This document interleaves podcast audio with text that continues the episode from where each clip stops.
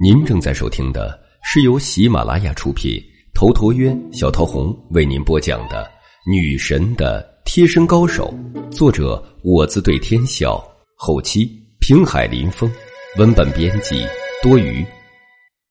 第三十九集，凌厉的反击。秦墨瑶立刻问他：“他想怎么帮你？”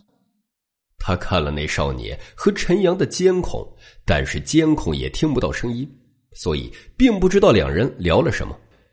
不过秦墨瑶也看出那少年绝对不是什么善茬他这么问是害怕少年做出什么违法杀人的事情。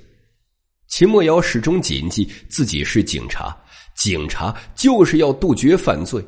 陈阳微微叹了口气：“秦队长。”你要知道，你并不是上帝，所以你不要因为拯救不了苍生而心有愧疚。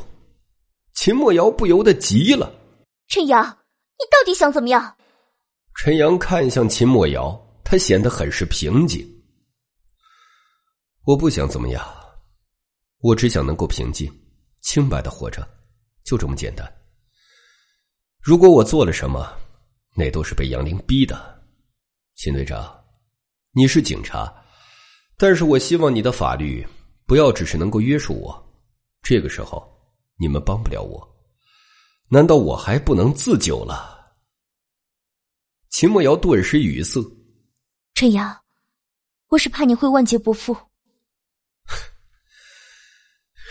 如果我无所作为，我会被送进牢里，会被杨凌派出杀手干掉。这就是最万劫不复的结局，所以无论我做什么，都不会有更糟糕的结果了。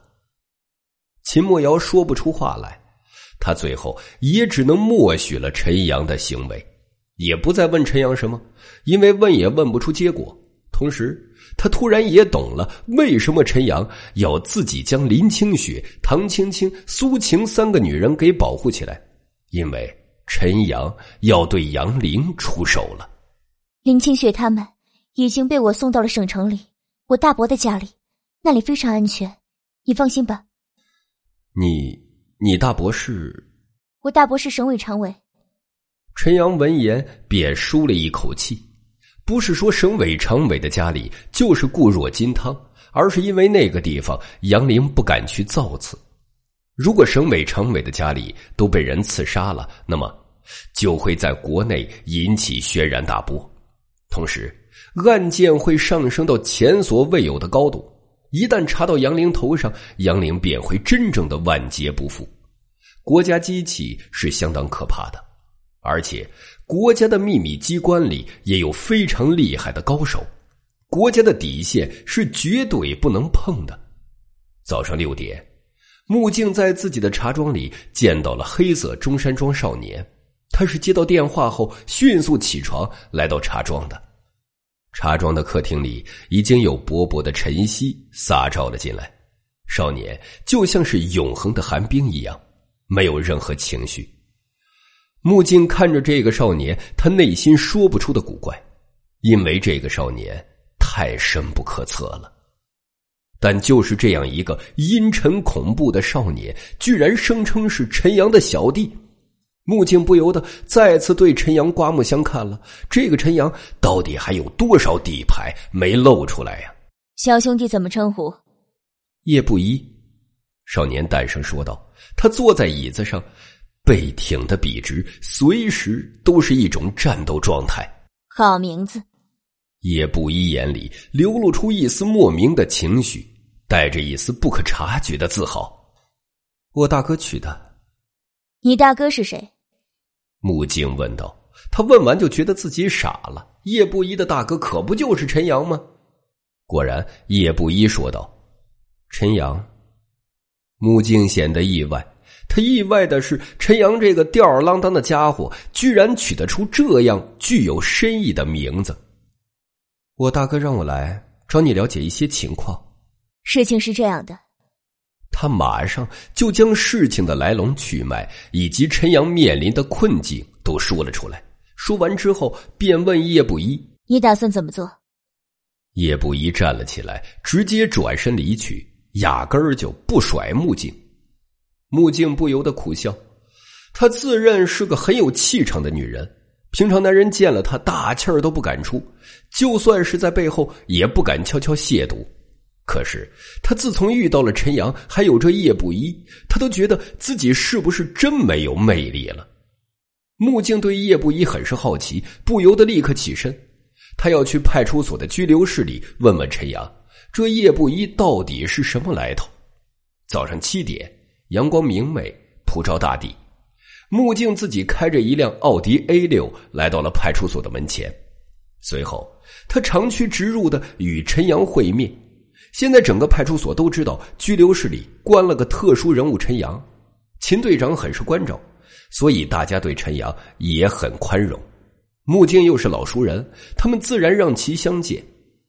拘留室里，陈阳正在修炼大日月诀。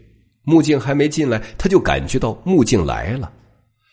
今天木镜穿的是深红色的吊带衫，精致雪白的锁骨露了出来，显得既贵气雍容，又有些性感妩媚。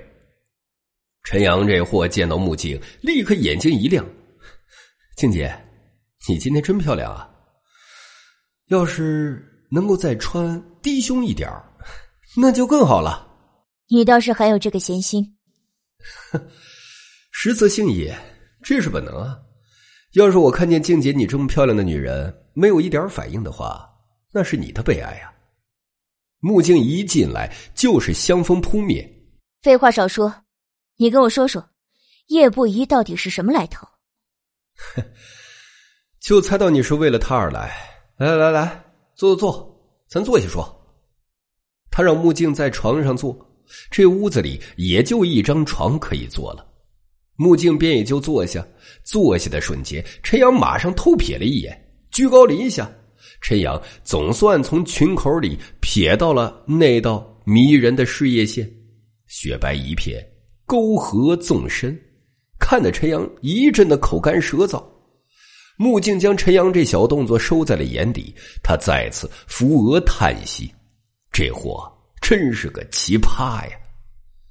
木镜忽然玩味的说道：“要不要让你摸一摸？”“哈，好啊，好啊！”陈阳马上大喜，猪哥一般。木镜狠狠的瞪了陈阳一眼：“好你个大头鬼！你再怎么不正经，看我还管不管你！”陈阳嘿嘿一笑。不过，也就不再继续轻薄木镜了。凡事适可而止，这个道理他还是懂的。现在可以说说了吧？小叶子这家伙从小就是在非洲丛林里长大的，他的爷爷是位高人，不过不知道什么原因受了重伤，身体一直不好。我在无意中认识了他爷爷，一有空便去看小叶子和他爷爷。后来他爷爷身体扛不住了。临死前托付我，要我好好照顾小叶子。小叶子也一直当我是亲大哥。另外，陪伴小叶子的还有一头银狼王。小叶子从小就不跟人交流，在丛林里见惯的都是血腥厮杀，所以小叶子跟常人很不同。除了我和他爷爷还有银狼王，小叶子不会对任何人笑，也不会理睬任何人。至于小叶子的身手，说实话，我也不太清楚。这家伙唯一的特长就是杀人和逃跑。如果他跟我在擂台上搏斗，我还有点把握；但是如果他要杀我，我肯定是活不成的。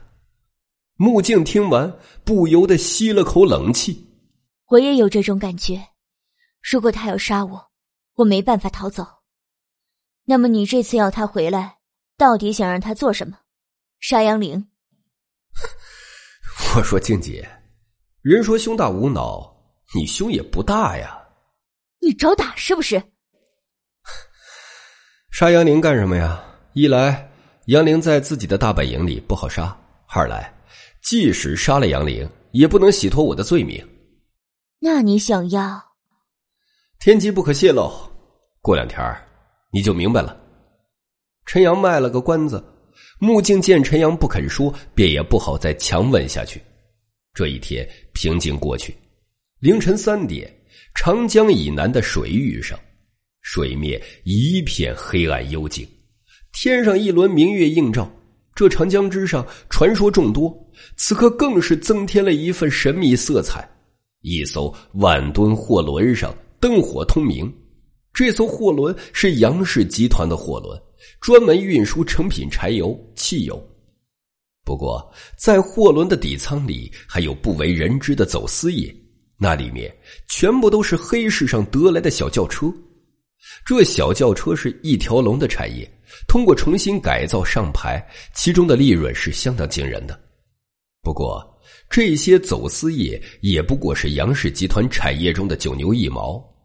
杨氏集团把控了长江以南的水域运输权利，所有的来往货船都要仰仗杨氏集团，并上缴不菲的保护费。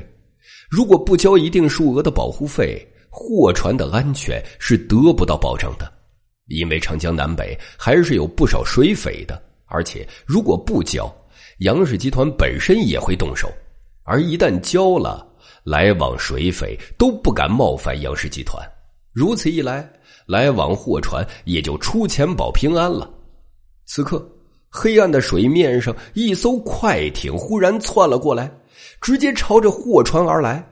这快艇马上引起了货船上的水手注意，快艇迅速的来到了货船前，那货船的船舷高有十米，而快艇直接撞在了货船上，轰的一声，立刻炸出猛烈的火光来，水光溅起数十米，货船剧烈动荡起来，船上的负责人马上被惊动了，不过还好，货船的质量非常好。快艇的爆炸并非将货船炸出问题，这船上的负责人叫做张坤，张坤也是少林寺苏家弟子，他的修为同样的到达了化境，是个绝对的高手。这一艘货船对于杨氏集团来说还是比较重要的，所以杨凌派张坤坐镇，同时跟随张坤的还有六名少林俗家弟子。本集。已经播讲完毕，感谢您的收听。喜欢请订阅此专辑，更多精彩内容，喜马拉雅搜索“头陀渊讲故事”。谢谢。